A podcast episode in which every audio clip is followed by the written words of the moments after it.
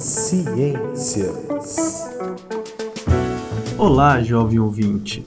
Eu sou Arthur Magalhães, professor de ciências, e esta é a terceira edição do Boletim Covid-19. Nesta série eu trago para você informações relevantes e atuais sobre a pandemia, faço explicações, comentários e, se possível, perspectivas futuras.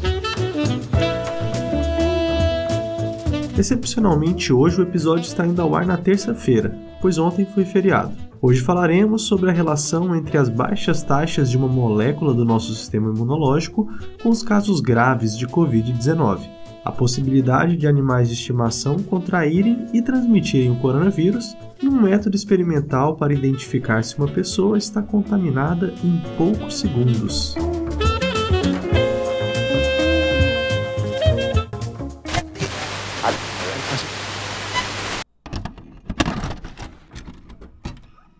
Desde o início da pandemia, quando se identificou o vírus e o quadro sintomático de Covid-19, sabemos que existe um grupo de risco, que inclui idosos, diabéticos, hipertensos, obesos, fumantes, pessoas com doenças respiratórias crônicas e, mais recentemente, incluiu-se indivíduos com imunodepressões, com doenças vasculares e renais. Não é que essas pessoas têm maiores chances de se infectar ou de transmitir o SARS-CoV-2. Ser do grupo de risco significa maior chance de desenvolver quadros graves da doença, podendo inclusive levar à morte. Entretanto, o fato de haver pessoas aparentemente saudáveis, jovens, com histórico de atleta, também sendo internadas em UTIs como consequência da Covid-19, intrigava médicos e cientistas. Uma das respostas possíveis se encontra na presença de uma molécula produzida pelo nosso sistema de defesa, o interferon. Dois artigos publicados pela revista Science em 24 de setembro tratam sobre essa molécula. Mas o que é esse tal de interferon? Ele é um tipo de citocina produzido pelo sistema imunológico que ajuda no combate a infecções virais, por exemplo. Esta molécula é produzida pela célula infectada e sinaliza as células vizinhas sobre o invasor, atrapalha a reprodução do vírus e convoca mais células brancas de defesa do organismo para combaterem esta infecção. Já se havia relatos na comunidade científica de que alguns pacientes com caso grave de Covid-19 tinham baixas taxas de interferon no sangue, levantando a bola de que esse era um fator importante para ser investigado em estudos mais detalhados. Paralelo a isso, alguns tratamentos com administração de interferon em pacientes estão sendo estudados já há alguns meses. Esse tipo de tratamento já é feito em outras doenças virais, como por exemplo a hepatite. Pois bem, um dos artigos comenta que há um anticorpo produzido pelo nosso organismo que ataca justamente o interferon, ou seja, o nosso próprio corpo atrapalha sem querer o combate do nosso organismo contra o vírus, tornando nossos tecidos mais susceptíveis à infecção e à progressão da doença. Esta pesquisa acompanhou um total de 2.877 pessoas, entre pacientes com casos graves de Covid-19, pacientes sem sintomas ou com quadro leve e pessoas saudáveis, a título de comparação. Entre os resultados, a frequência de anticorpos contra interferon na população estudada é de aproximadamente 0,33%, o que seria algo como uma pessoa a cada 300. Entretanto, nos casos graves de Covid-19, observamos que esses casos se acumulam, 10 em cada 100 pessoas com esses anticorpos contra o interferon. E nos casos leves ou assintomáticos, nenhum dos pacientes possuíam estes anticorpos. Na mesma edição da revista, um outro estudo complementa esses resultados ao encontrar, entre pessoas com casos graves de Covid-19, 3,5% dos pacientes com mutações genéticas que bloqueiam a produção do interferon. Ou seja, a própria condição genética daquele paciente faz com que ele não tenha um combate tão eficiente contra o vírus. Portanto, a deficiência de interferon pode ser considerada um tipo de condição de risco essas informações podem ajudar a comunidade médica a aperfeiçoar a abordagem terapêutica nestes casos. Também é importante triar com maior cuidado o soro de convalescentes, que são aqueles soros utilizados para o tratamento de doentes, pois a presença desses anticorpos no soro pode atrapalhar a recuperação dos pacientes que recebem o tratamento. Fica a dúvida também sobre como será o efeito das vacinas nessas pessoas e se o protocolo dos ensaios clínicos em andamento levarão em conta essas novas descobertas.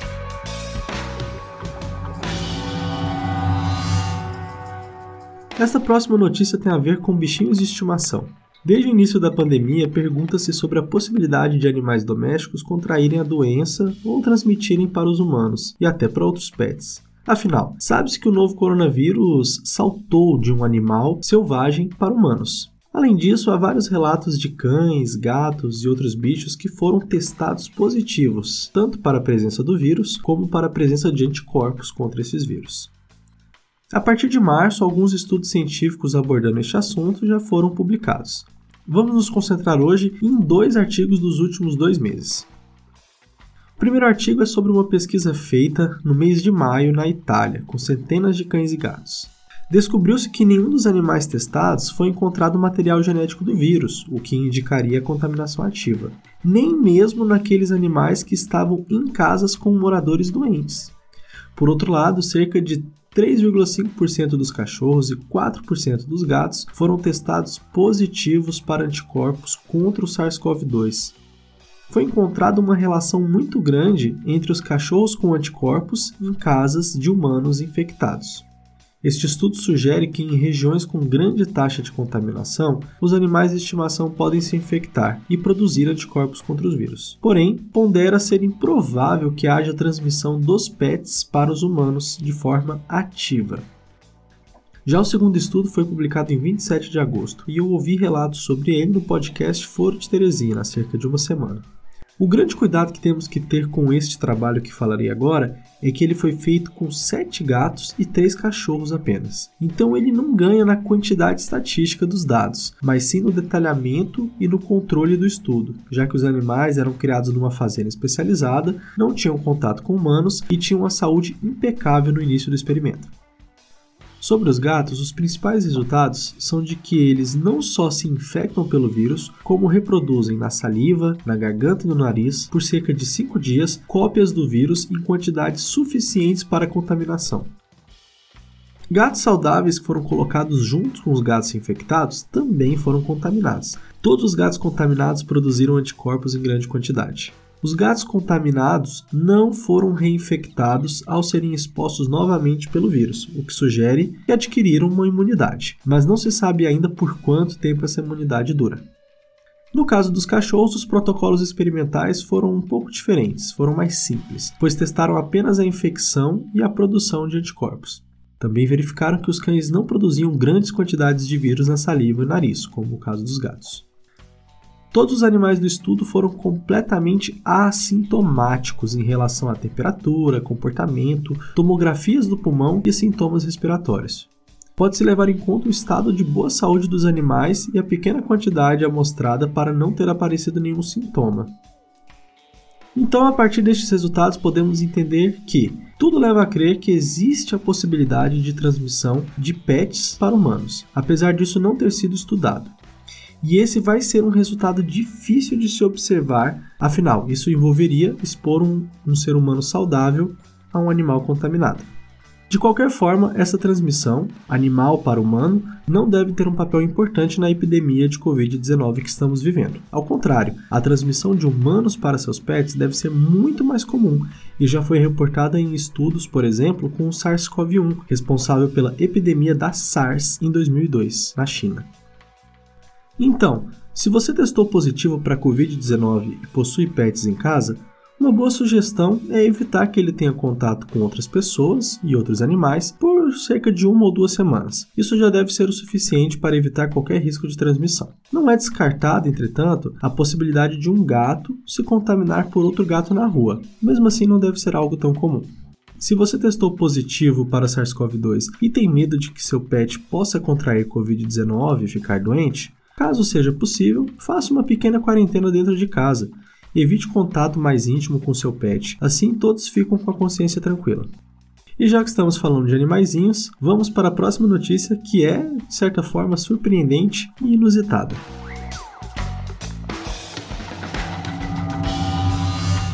Cães farejadores estão sendo utilizados para identificar contaminados por coronavírus na Finlândia.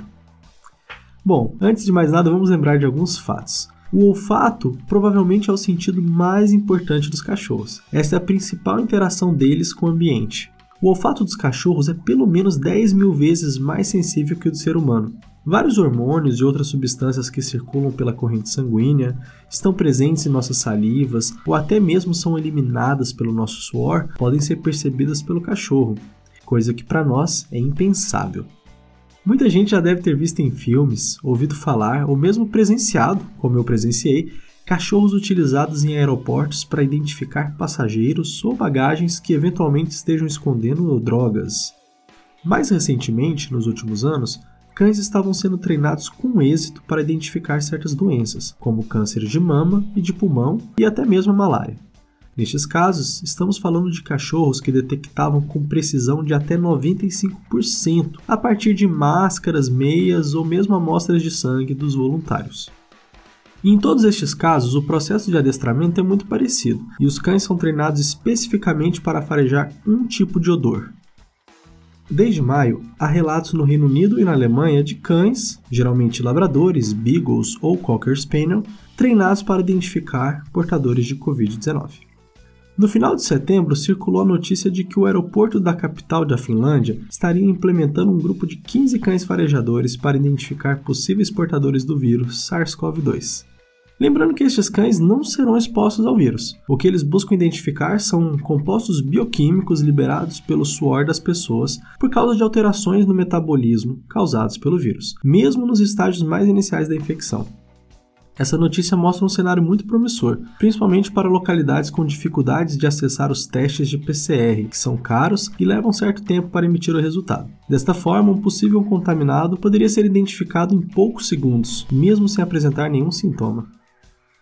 Como ainda não houve um estudo científico mais detalhado, sistematizado e comparativo para validar a eficácia e a eficiência dos cães, eles funcionariam como uma pré-triagem, indicando os casos suspeitos que fariam, aí sim, um teste laboratorial para ter certeza da infecção. Aparentemente, o Reino Unido iria começar a botar em prática os cães farejadores também. Bom, nos próximos meses podemos ter mais detalhes destes testes pilotos. Boas notícias podem surgir para facilitar a nossa convivência com o vírus nos próximos meses.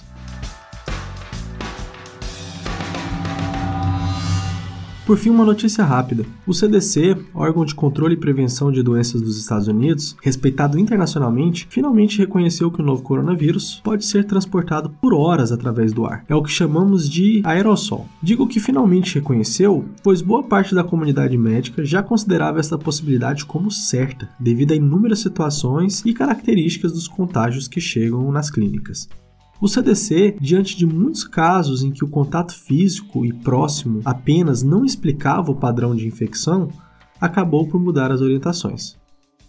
Isso apenas reforça as principais recomendações que os órgãos de saúde têm dado e que eu repito insistentemente aqui em todos os episódios. Locais fechados, com várias pessoas, sem circulação de ar ou com ar condicionado, são os locais onde o vírus tem a maior tendência de se propagar. Evite ao máximo situações como essas e esteja sempre de máscara para diminuir o contato de partículas contaminadas com as suas vias aéreas. As pessoas estão cansadas, estão de saco cheio, mas a pandemia ainda não acabou. Em 10 meses, já são quase 40 milhões de pessoas que foram contaminadas no mundo e mais de um milhão morreram. 15% das mortes, ou seja, 150 mil, foram apenas no Brasil. Ninguém está pedindo para as pessoas ficarem confinadas em casa, longe disso. Apenas que ajam com responsabilidade, tenham paciência e pensem no coletivo.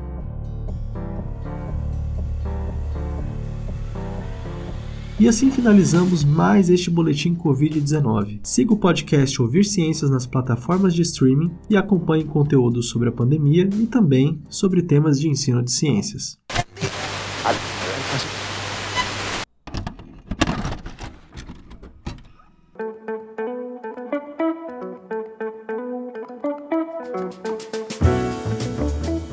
Para este boletim de notícias, utilizei reportagens do G1, Exame, Catraca Livre, Veja Saúde, BBC News Brasil e Revista Piauí.